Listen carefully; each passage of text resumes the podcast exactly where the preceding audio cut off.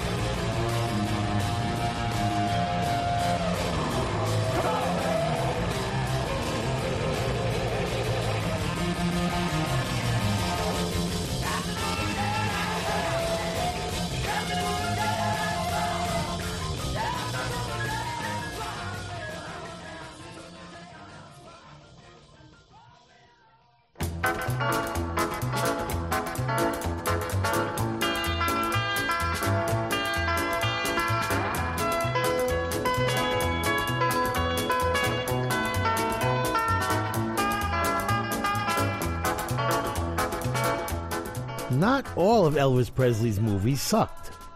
His fourth and last movie before going into the army, called King Creole, was probably his best, but his third was a pretty close second. It was called Jailhouse Rock, and Elvis Presley's manager, Colonel Tom Parker, decided to really score on this flick. He exercised his option with Paramount, which allowed him to do one movie at a different studio. He called producer Pandro Berman and made the deal at MGM. Sure enough, Colonel Tom got quite a deal $250,000 and 50% of the net. Now, if you've ever wondered what the expression B movie exploitation flick means, It goes something like this. Should we send the script to Elvis? asked producer Berman to Colonel Tom. Nah, don't bother, said the Colonel. Do you want to see it? asked Berman. Nah, I don't need to see it, said the Colonel. Well, what do you want? Asked producer Berman. Just all the music and publishing rights. I'm not greedy, says the Colonel. Berman later bragged he couldn't care less. He didn't have to pay a real composer like Irving Berlin or Jerome Kern. He found a couple of punk hillbillies and paid them 20 cents. So who cares where the music rights went? Well, those punk hillbillies turned out to be Jerry Leiber and Mike Stoller, the most important and successful songwriter producers in rock and roll history. When the Colonel sent the contract over to the boys, Jerry Leiber found it a little odd. He called the Colonel and said, uh, Colonel, it's just a blank piece of paper. Don't worry, son, the Colonel said. We'll fill it in later. The director, Richard Thorpe, was selected specifically by producer Berman because he didn't meddle in areas that weren't his business, like the script or casting. He was simply the fastest shooter on the lot, and the plan was to get it done for 400 grand in less than a month. When the Colonel finally got to the set, he decided to pay more attention to this script thing in the future. The movie turned out to be about a wise ass kid that gets in trouble, and while in prison, signs with an unscrupulous manager who takes 50% of his earnings.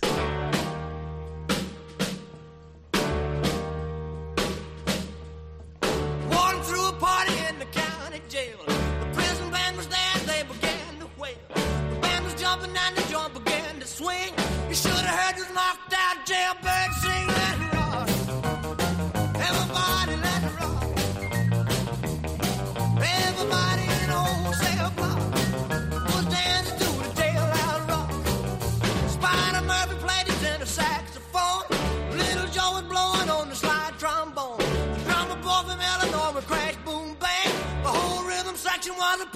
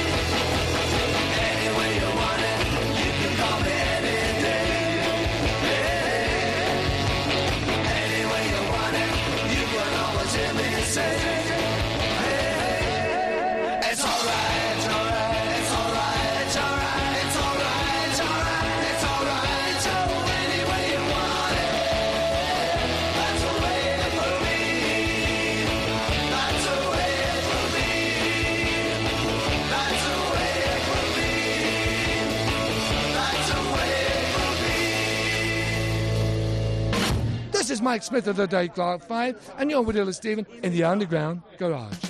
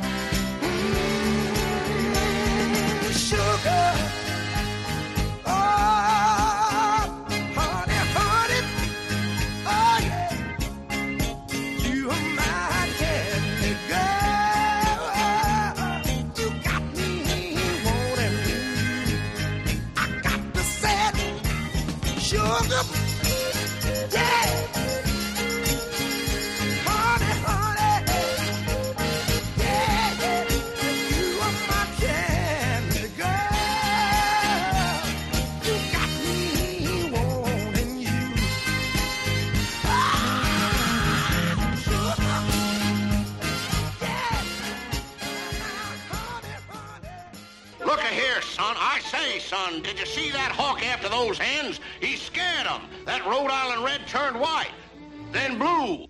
Rhode Island, red, white, and blue. That's a joke, son. A flag waver. You're built too low. The fast ones go over your head.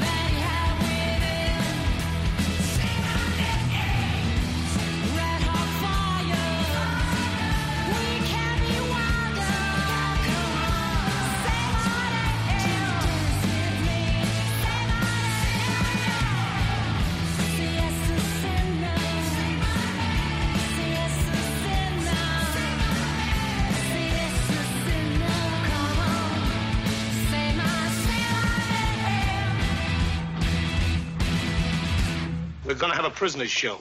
A committee from the state legislature is coming up here to investigate, and the warden wants to throw up a smoke screen, so he said to put on a show. He's all heart, that warden. Who do you think's going to produce the show? You. Who told you?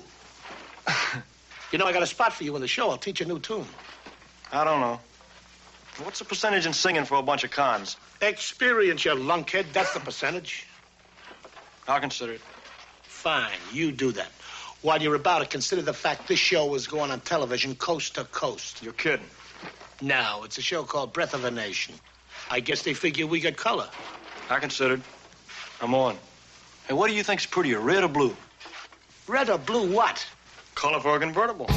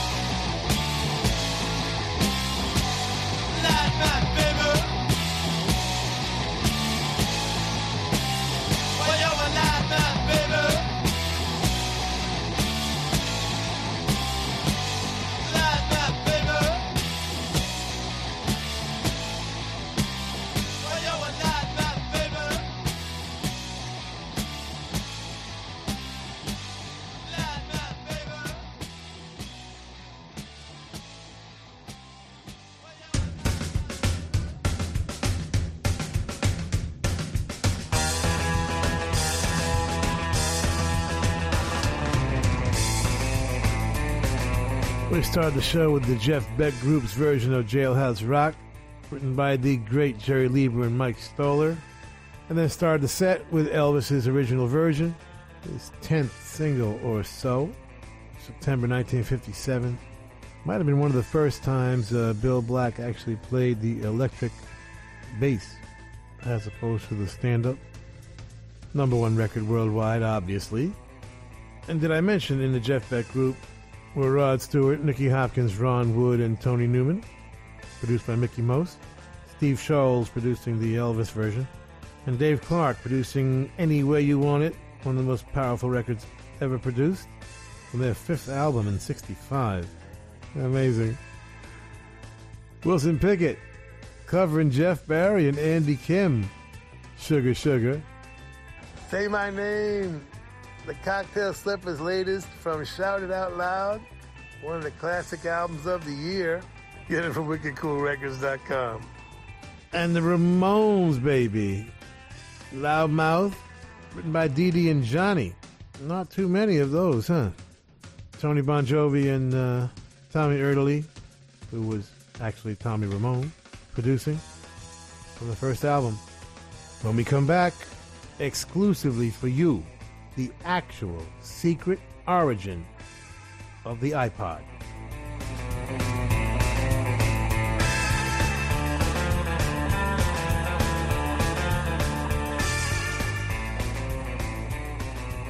Sigues en el Underground Garage de Little Steven aquí en Rock FM. Esta noche, además, celebrando la película El Rock de la Cárcel de Elvis.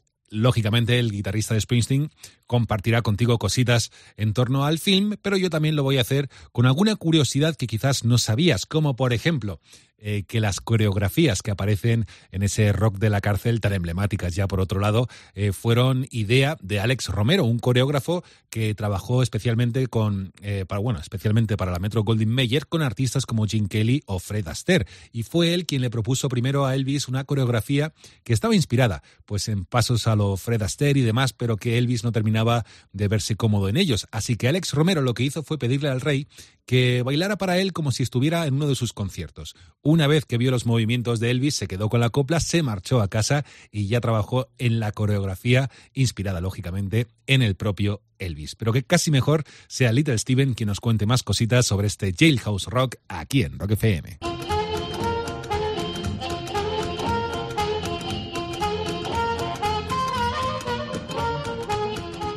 October 18th, this week, 1954, the first iPod is invented.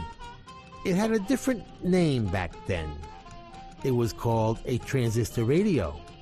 Five inches by three inches by one and a quarter, developed by Texas Instruments and manufactured by Regency Industrial Development Engineering Associates of Indianapolis, Indiana. It went on sale for $49.95.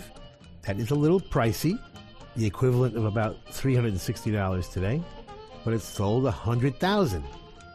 It had one major improvement over today's iPod, which was only one earplug and one speaker, so it broadcast only in mono. A vast improvement. But people just loved that little sucker, especially since half the radios in the 50s were like furniture. Huge things with a turntable inside sometimes.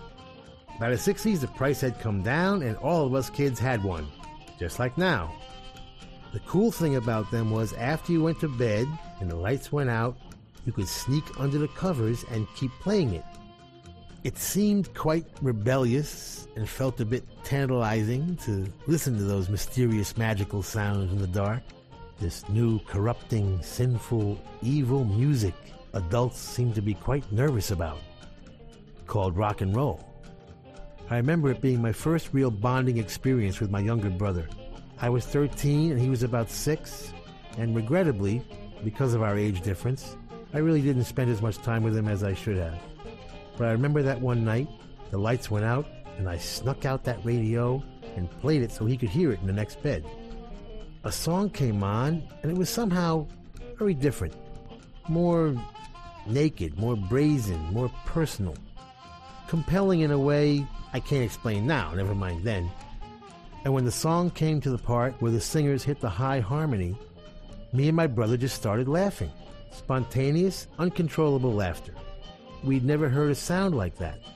And the otherworldliness of it filled you with an emotion you never felt before. An emotion that obviously affected six year olds just as much as 13 year olds. It was so profound that you felt filled up with a new, unleashed, unlimited, heretofore unborn imagination that could only be released and expressed by laughter. That's the night I fell in love with radio.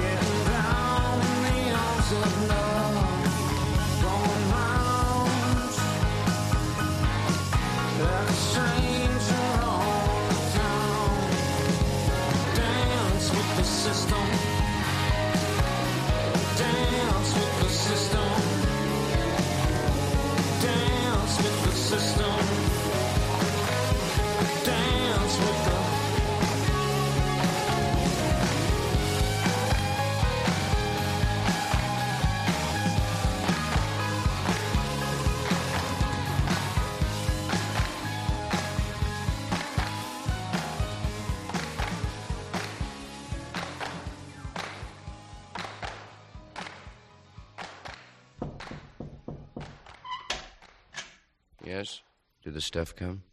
Yeah, come in. Did you ever see a preamplifier like this? Got a magnetic phonotape head, distortion 2%, harmonic unmeasurable. Stop it, stop it, you fiend. I'm going out of my mind. You know, I can't afford it. How about this new Faldex speaker? You fiend, you. You know, I'm still paying on the indoor boosters and the stereo adapters. You dirty rat. You got me started on this stuff. I take it easy, Charlie. You came to me. Don't forget if you can't handle it. Charlie, Charlie, stay away from those knobs. Charlie, don't touch that big knob.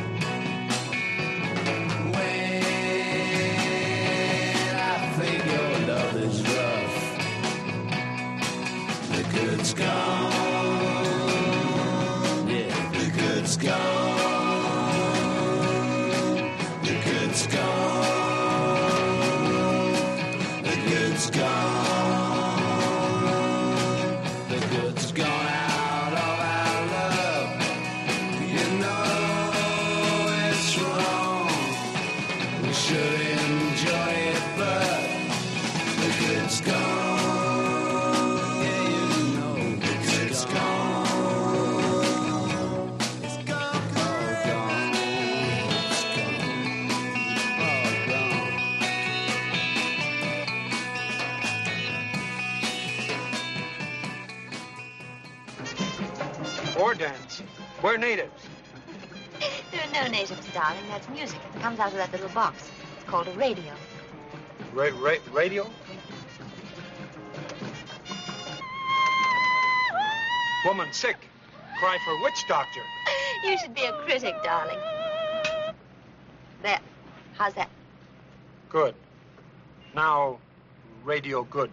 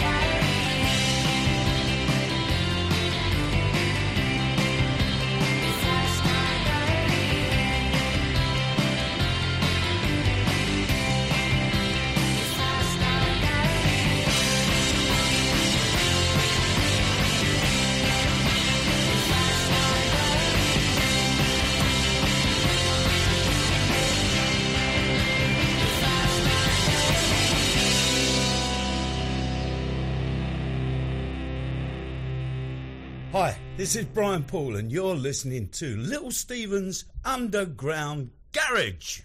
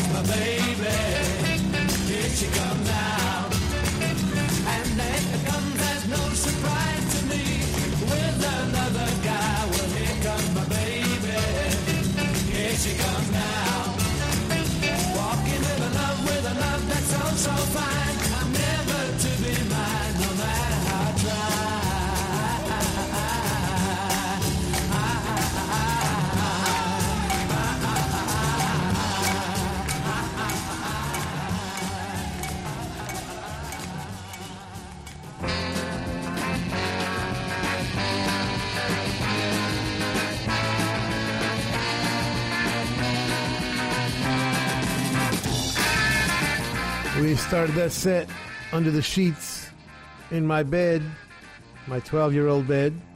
The transistor, I guess, quiet enough that my mother and father didn't hear it in the next room. I Want to Hold Your Hand came blasting through that little, what, half inch speaker? Whatever it had. That's all we needed, baby. Okay? No woofers, no sub bass. half inch speaker, okay? and we got the whole picture. The whole thing, baby. Yeah.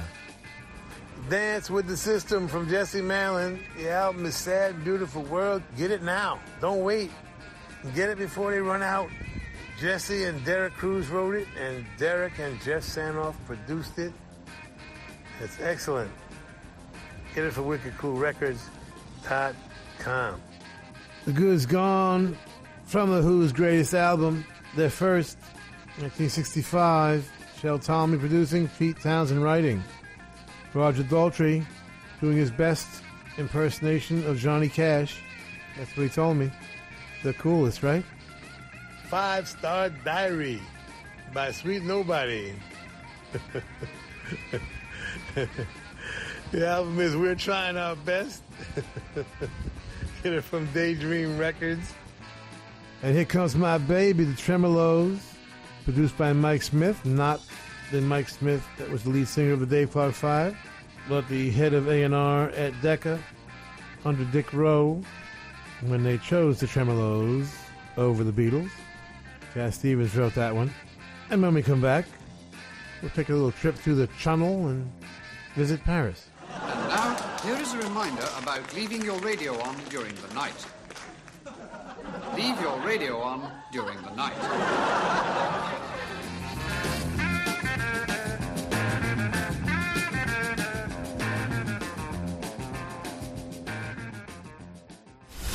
Han pasado cuatro años desde que Madrid vivió algo así. Por lo que... mm, Ya está bien. Rock FM te trae el concierto más esperado. Loquillo, en directo. Presentando el último clásico y recordando sus grandes canciones. 13 de noviembre, Within Center de Madrid. Más información y entradas en loquillo.com y proactive.es. Buenas noches, Madrid. Para que no se te olviden los premios del 11 del 11 de la 11, te lo ponemos muy facilito. ¿Cuántos millones tiene el premio mayor? 11. ¿Cuántos premios hay de un millón? 11. 11 del 11 de la 11, con un premio de 11 millones y 11 premios de un millón. Ya está a la venta el cupón del sorteo 11 del 11 de la 11, el día que recordarás siempre. 11. Juega responsablemente y solo si eres mayor de edad. Estás escuchando Rock FM.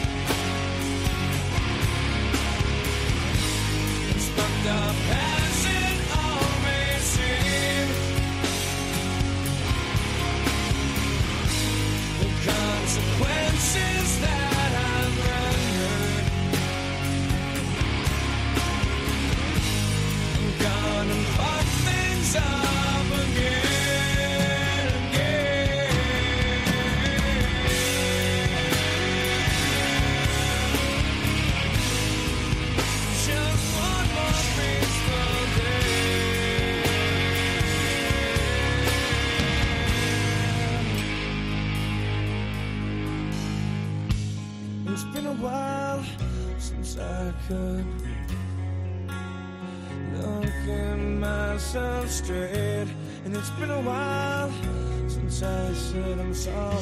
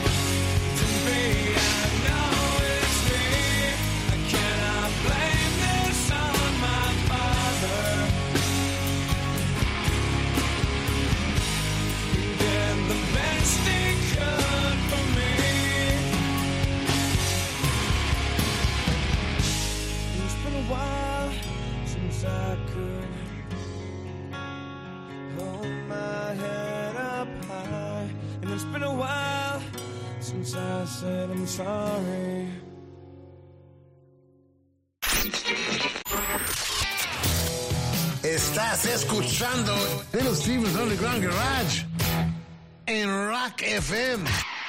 Esto es Rock FM y estás escuchando el Underground Garage de Little Steven. Esta noche, además, con Elvis como gran protagonista, particularmente a través de su película El Rock de la Cárcel. Una película con la que Elvis estaba viviendo además una época muy dorada. Venía de triunfar ya en radio, en televisión, con su música y esta era su tercera película con la que también volvió a triunfar. Además, coincidió una época en la que, por ejemplo, Elvis se mudó con su familia a Graceland, en Memphis, esa histórica casa que sigue siendo a día de hoy lugar de peregrinaje de muchísimos amantes de Elvis y del rock and roll. Pero también es verdad que en medio de todo ese triunfo a Elvis le le azotó un, le azotó un golpe de realidad eh, muy duro al enterarse de que la coprota- coprotagonista de la película, Judy Tyler, había fallecido en un accidente de tráfico junto a su marido. Tenía solo 22 años y Tyler, eh, Judy Tyler, ni siquiera tuvo la oportunidad de ver estrenada eh, la película. Elvis se entristeció mucho con esto, lo pasó muy mal porque eran muy buenos amigos y porque además de haber conectado tanto con Judy Tyler,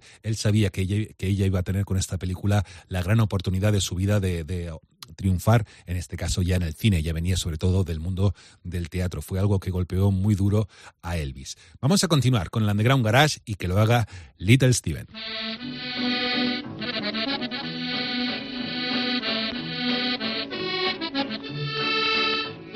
Our freak of the week is Jean Nicholas Arthur Rimbaud, born October 20th, 1854 in Charleville, northeastern France, and gone by the age of 37. He was winning poetry contests by 15 and started running away from home soon after. The invitation of poet Paul Verlaine brought him to Paris in 1871, where he would invent modern poetry and punk rock attitude, as well as Richard Hell's hair a hundred years later. Believing the path of the seer on the journey to the unknown required a complete derangement of the senses. He and new lover Verlaine would scandalize the Parisian literary elite with their outrageous behavior and vagabond appearance, living on absinthe and hashish.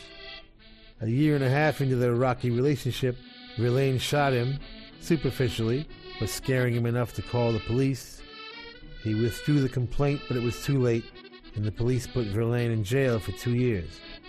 Rimbaud returned to his mother's barn in rural Charleville and wrote his masterpiece, A Season in Hell, considered a pioneering example of modern symbolist writing, a mix of autobiography, fantasy, history, philosophy, tragedy, and romantic fiction that would lead directly to Allen Ginsberg's Howl and all beat poetry, influence Bob Dylan, and be the reason for the very existence of Jim Morrison and the Doors.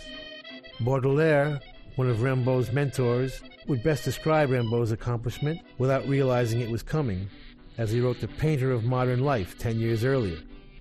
And so away he goes, hurrying, searching. But searching for what? Be very sure that this man, such as I have depicted him, this solitary gifted with an active imagination, ceaselessly journeying across the great human desert, has an aim loftier than that of a mere flâneur, an aim more general, something other than the fugitive pleasure of circumstance. He is looking for that quality which you must allow me to call modernity, for I know of no better word to express the idea I have in mind. He makes it his business to extract from fashion whatever element it may contain of poetry within history, to distill the eternal from the transitory. Rimbaud would see Verlaine one last time in 1875 when he was released from prison. He gave him his final masterworks, which would be published as Illuminations. He would never write poetry again. Rimbaud would leave France after that, becoming an adventurer in Abyssinia and a hundred other exotic locales, returning only to die in Marseille. All of his extraordinary history making, world changing, profoundly influential poetry would be written as a teenager.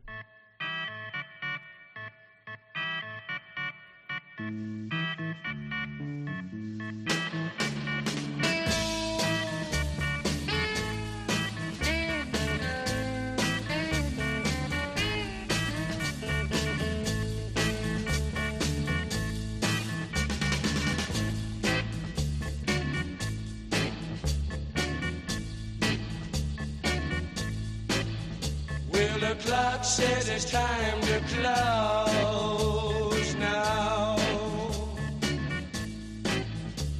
I guess I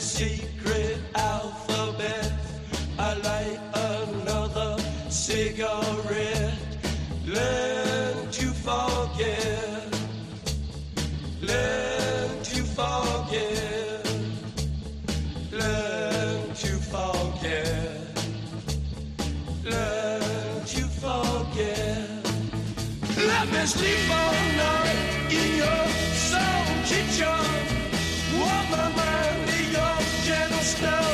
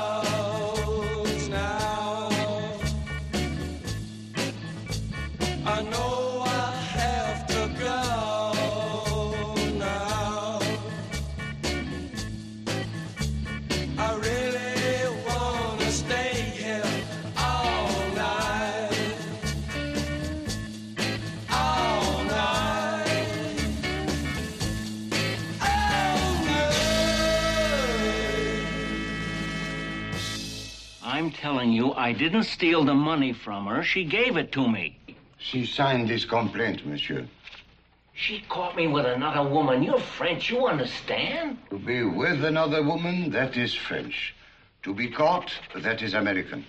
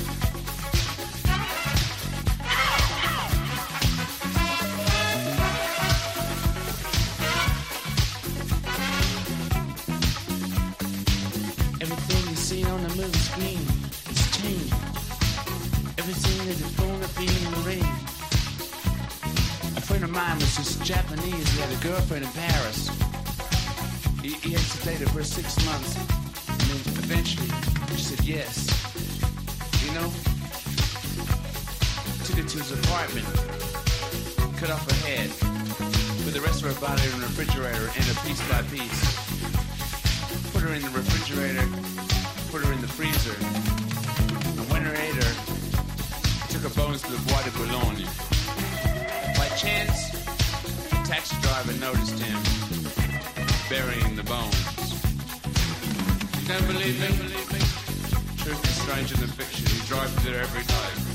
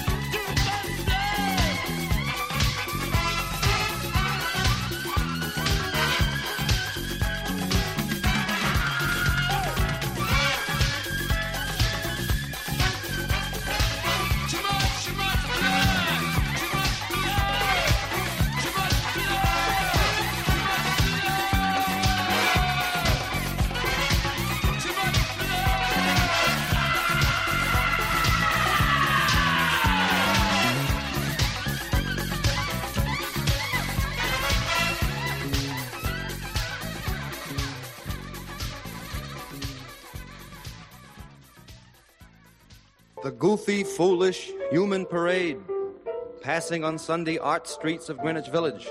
Pitiful drawings of, an, of images on an iron fence, ranged there by self believing artists with no hair and black berets, showing green seas eating at rock and Pleiades of time, pestiferating at moon squid, salt flat tip fly toad tat sand traps, with cigar smoking interesteds puffing at the stroll.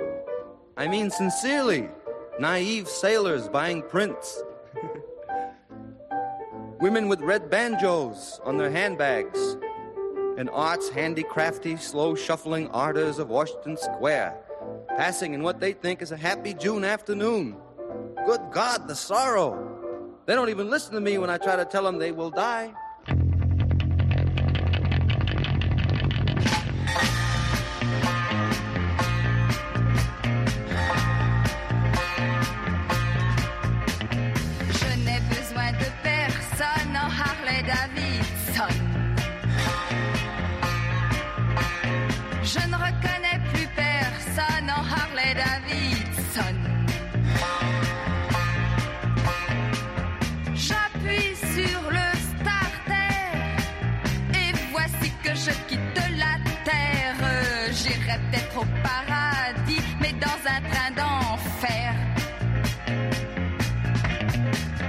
Je n'ai besoin de personne en Harley Davidson.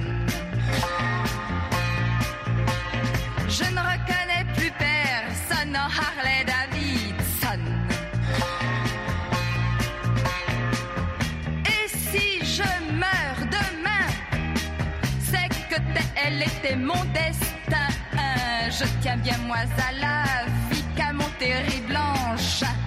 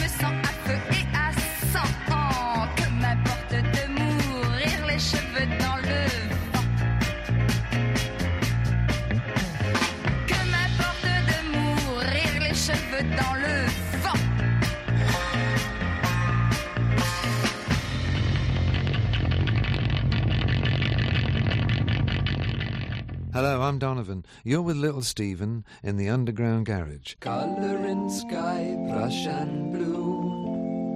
Scarlet fleece changes hue. Crimson ball sinks from view.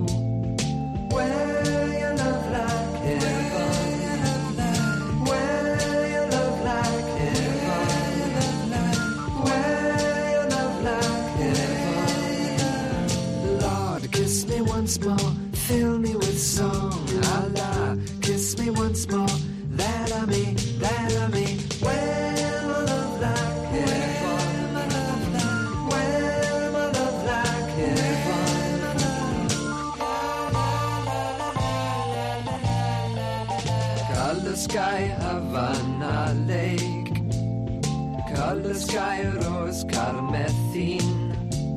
Alizarin crimson. Wear your love like heaven. Love like heaven. Love like heaven. Lord, kiss me once more, fill me with song. Allah, kiss me once more, that I may,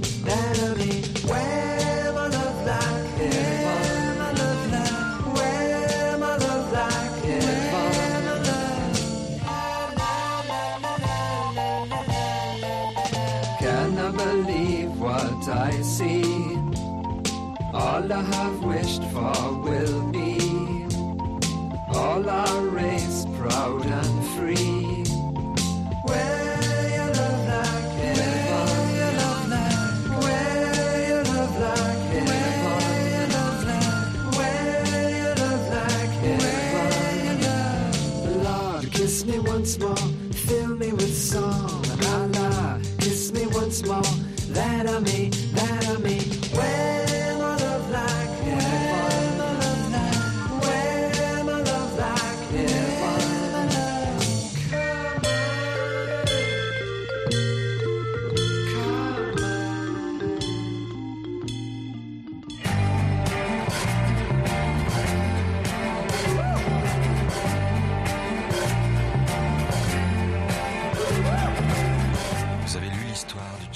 started that tribute to Arthur Rimbaud with the Doors, Soul Kitchen, tribute to Olivia's on Venice Beach, which Jim Morrison closed quite often. Too Much Blood, The Rolling Stones, from Undercover, 1983, Chris Kimsey in The Glimmers, producing. Brigitte Bardot with Harley Davidson, written and produced by Serge Gainsbourg, and we're hearing the two of them cavorting behind me right now. And Donovan, Wear your Love Like Heaven, from a gift, from a flower to a garden. Mickie Most, producing. We'll be back with our coolest song in the world this week.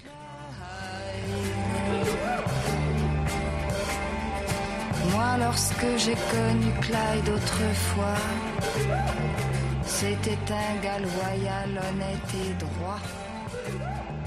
Il faut croire que c'est la société.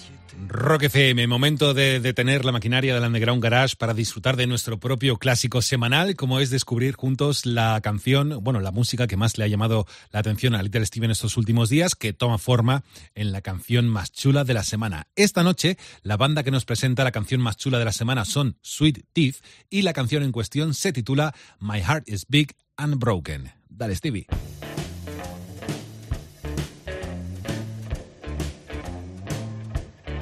Our coolest song in the world this week comes from the rock and roll capital of the world, Finspång, Sweden. Please welcome to the Underground Garage stage, Sweet Teeth.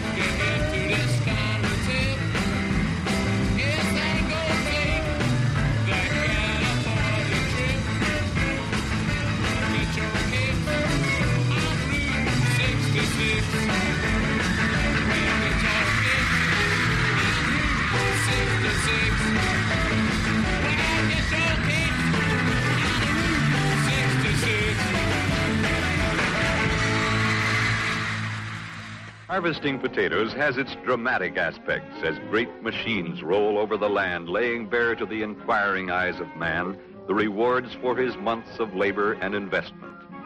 Now the crop is secure from the ravages of weather and pests. The golden flood of rich tubers wrested from the soil are gently elevated and passed into slow-moving trucks, which pace the harvesting machines with unswerving precision. It's a mechanized process with a human touch to ensure maximum efficiency.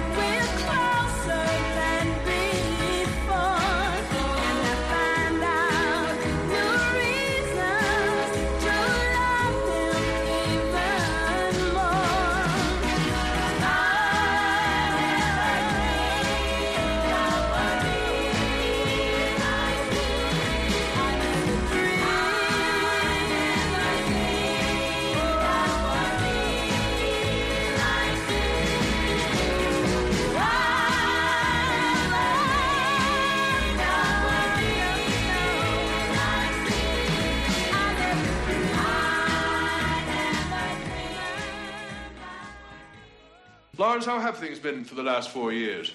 Fine. I need $28,000 to pay off a gambling debt, or else I'm a dead man. Don't worry, though. It will never happen again. $28,000. Mm-hmm. Well, that doesn't surprise me very much. You've been a constant source of embarrassment, irritation, ever since your mother and I brought you home that day from the orphanage. Orphanage? Father, I am not adopted. I am your son. I know, I know, I know, but please allow me that little fantasy.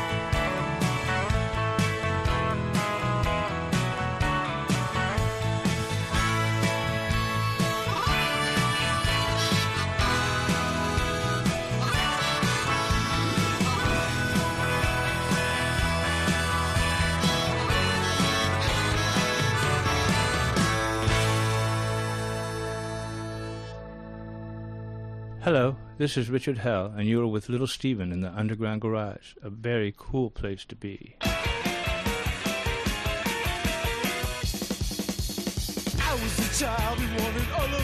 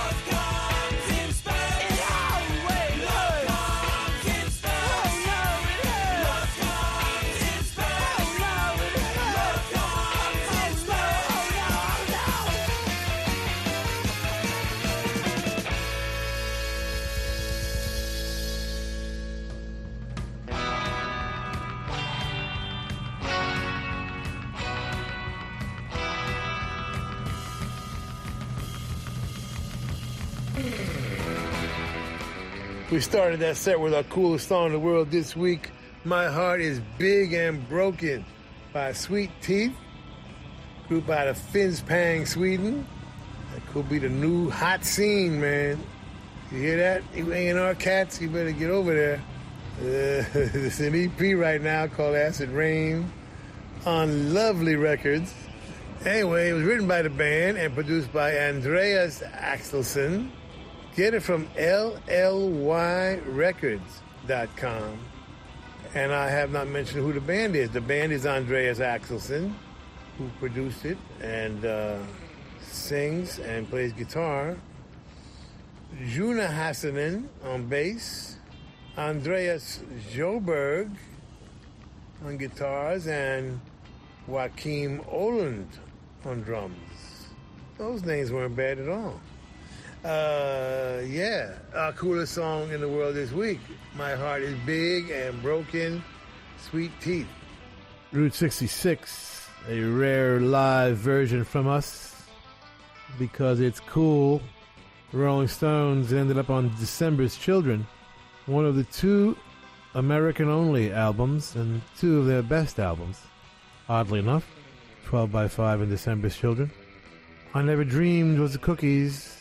The great Russ Titelman writing that one with Gerry Goffin while Carole King produced. Gotta love that. All in All by the Delevantes. Bob Delevante wrote it. Garry Tallent produced it with the band. Get it from the Delevantes.com. And Richard Hell and the Voidoids. Love comes in spurts. Yeah. Richard Robert Quine, Ivan Julian, Mark Bell, who soon would become Marky Ramone. Produced by the great Richard Gottehrer, by the way. Hello, Richard, if you're listening. Hello to both Richards, if you're listening. And we'll be back with a bit of advice before you call a gangster by their nickname.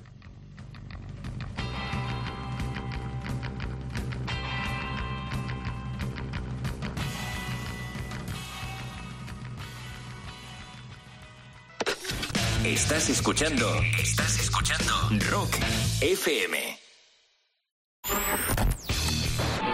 Estás escuchando Rock FM.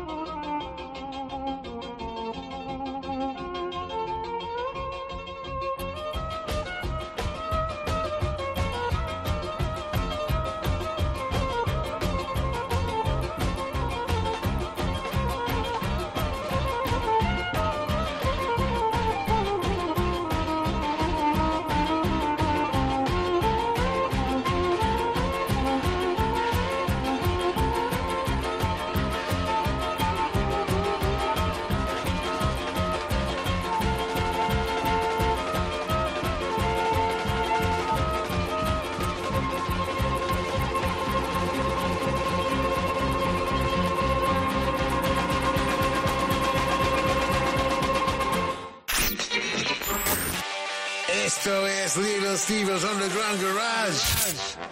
Volvemos en un segundo en Rock FM. Rock FM, esta noche Little Steven viene particularmente entusiasta y fíjate, lo vamos a celebrar este ratito de radio con un puñado de canciones que tienen una, una cosita en común y está en el título. Todas las canciones tienen en el título la palabra pretty, bonito en inglés. Por ejemplo, una de las que escucharemos ahora mismo es Pretty Boy, eh, Pretty Boy Floyd de los Birds. También sonará, por ejemplo, Pretty Flamingo de Manfred Mann. Y no te adelanto más. Dale, Stevie.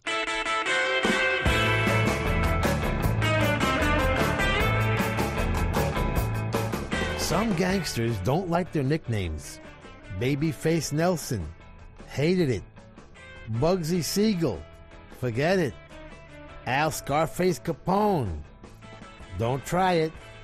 And Pretty Boy Floyd. He really hated it. You want to make sure a gangster likes his nickname before you call him it. Those guys just mentioned, for instance, would kill anybody who called them by their nickname without any discussion. So, why, you might wonder, would Woody Guthrie write a song immortalizing a bank robbing, murdering thug like Charles Arthur Pretty Boy Floyd? Well, it's the same reason the mountain men in the Cookson Hills of the Oklahoma Ozarks protected him in between bank jobs. There was one thing more evil than a bank robber it was a bank. Those were the guys foreclosing on people's homes during the Depression. So, to a lot of folks, those Dust Bowl bandits were heroes. Quote, Yes, as through this world I've wandered, I've seen lots of funny men. Some will rob you with a six gun, and some with a fountain pen. And as through your life you travel, yes, as through your life you roam, you won't never see an outlaw drive a family from their home. Woody Guthrie, Pretty Boy Floyd.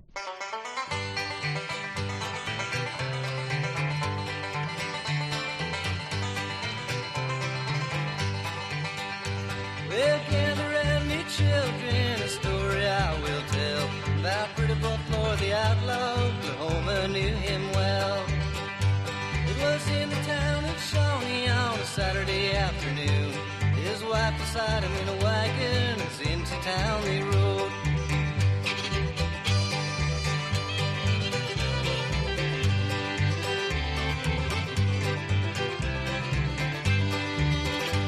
Then along come a deputy sheriff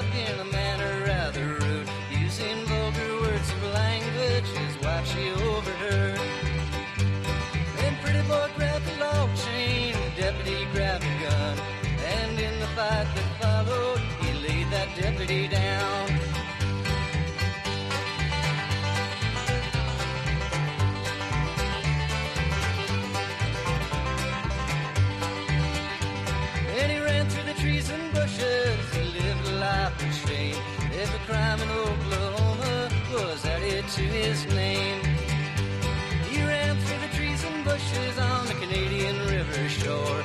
And many a starving farmer opened up his door.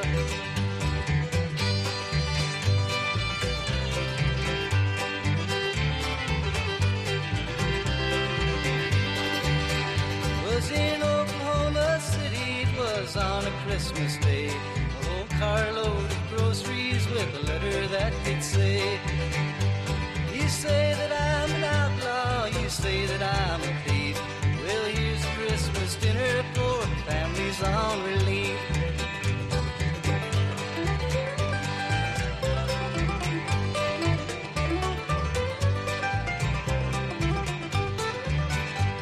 As through this life you travel, you'll meet some funny men. Some will rob you with a six gun and some with a fountain pen. As through this life you ramble, as through this life you never see an outlaw take a family from their home.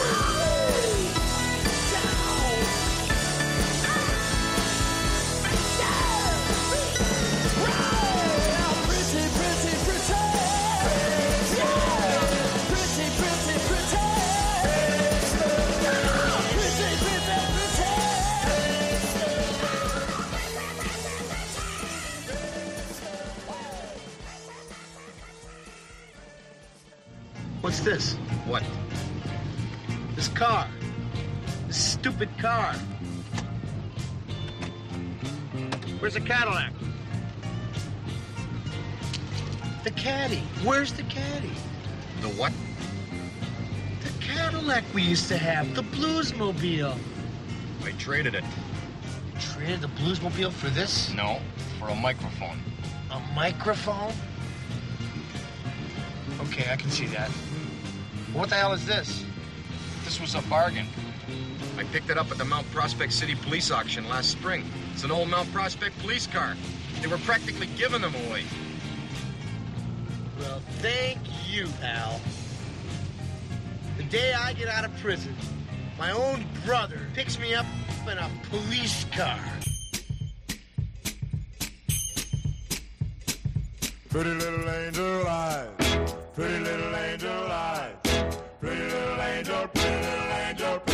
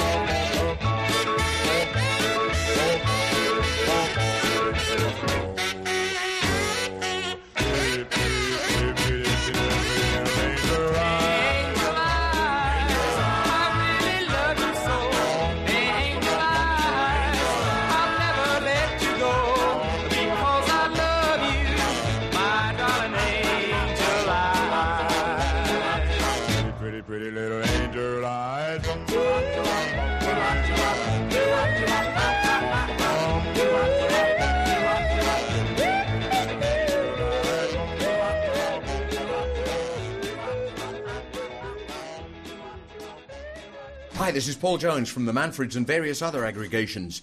I'm on, and so are you, Little Steven's Underground Garage. Steve, is it time you played one of my records?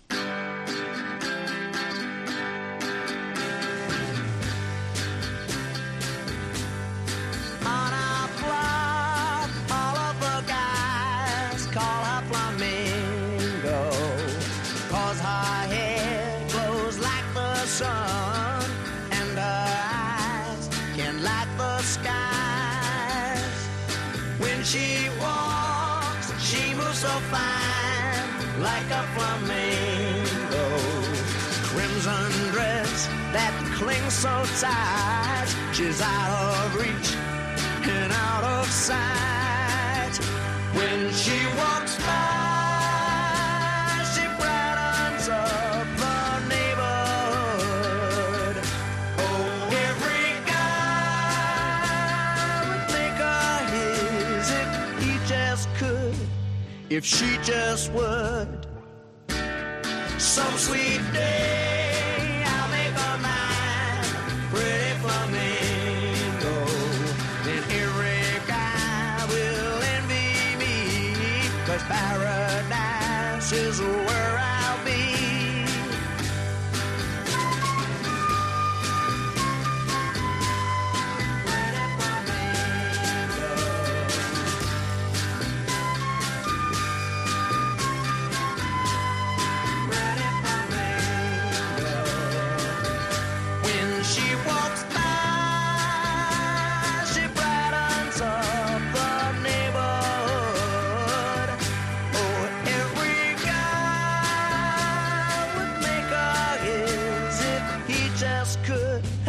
If she just would.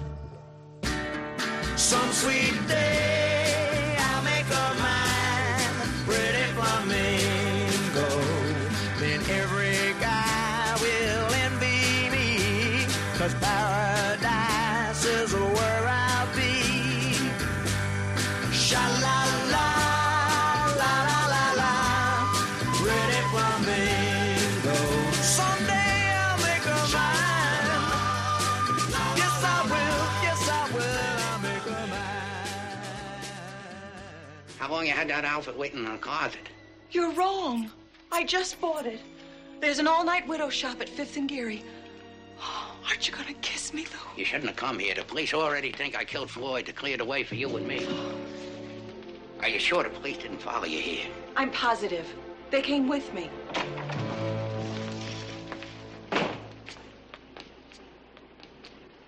This is definitely our last day, Georgia.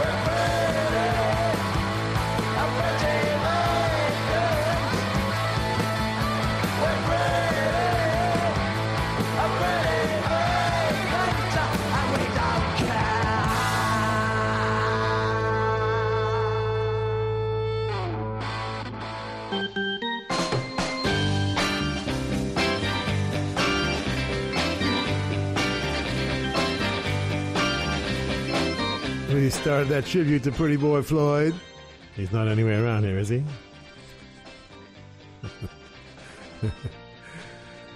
With Woody Guthrie's composition, done by the Byrds on Sweetheart of the Rodeo, the definitive country rock album at the time.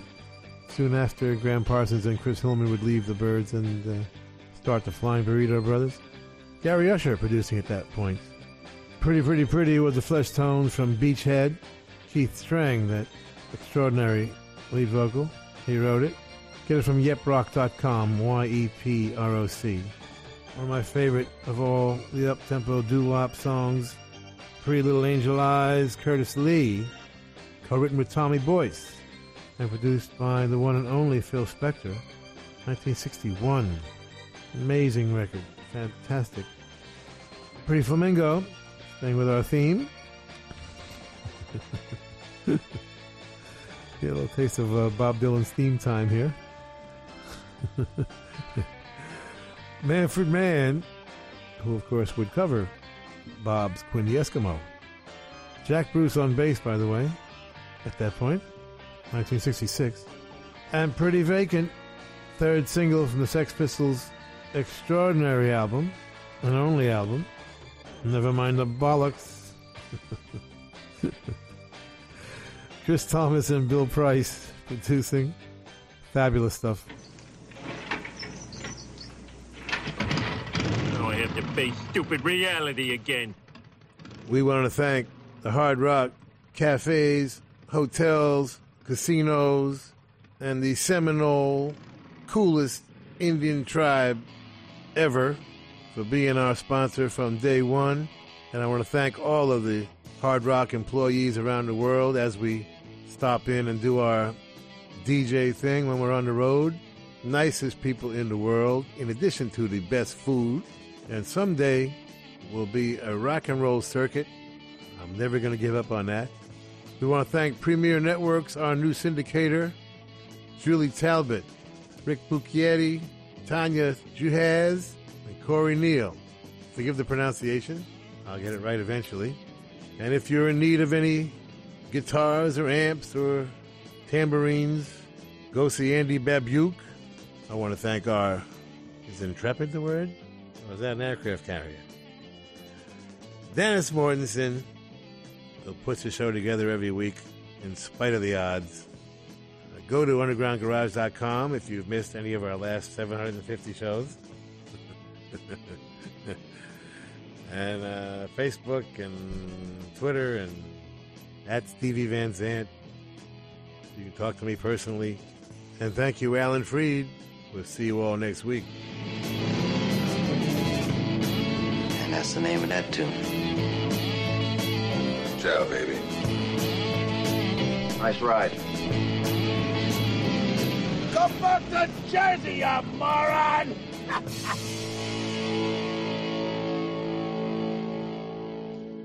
That's entertainment.